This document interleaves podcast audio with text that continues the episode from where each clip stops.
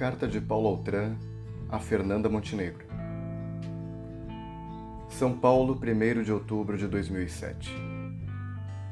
Minha querida Fernanda, tenho uma antiga carta do Flávio Império em que ele comenta como é a nossa convivência da gente do teatro. Ora somos íntimos, ora nos separamos, continuamos amigos ou não, de longe, e às vezes nunca mais voltamos a nos falar. Ele sentiu necessidade de me escrever após assistir pela segunda vez a Amante Inglesa, para me dizer o quanto tinha gostado do meu trabalho, o que achava de mim, etc. Até hoje essa carta me comove pela verdade e simplicidade do gesto. Esta carta, Fernanda, é para te dizer o quanto eu gosto de você o quanto admiro teu talento e tua personalidade original e rara. Só para você registrar.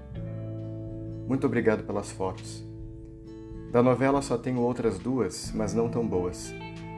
Recebê-las agora de você com uma cartinha tão adorável foi uma alegria, o que quase não tem acontecido em minha vida atualmente. Felizmente terminei minha carreira em glória. No domingo, quando fui para o hospital com infarto, após um ano do avarento em cartaz, devolvemos mil entradas na bilheteria. Meu infarto foi o meu fim como ator. Não posso dizer que estou contente. Karim tem sido de uma dedicação total, não me larga e me diverte com seu astral privilegiado. Estou de cadeira de rodas. Com ela vou aos teatros, cinemas e restaurantes sem degraus. Meus médicos dizem que não vou morrer do câncer, que está controlado e praticamente não é mais visto nas chapas. O especialista do coração diz que estou ótimo. E eu me pergunto: vou morrer de quê? Faz muito tempo, ou melhor, nunca me abri como neste momento. Talvez por isso o controlado Paulo Altran está chorando como uma criança.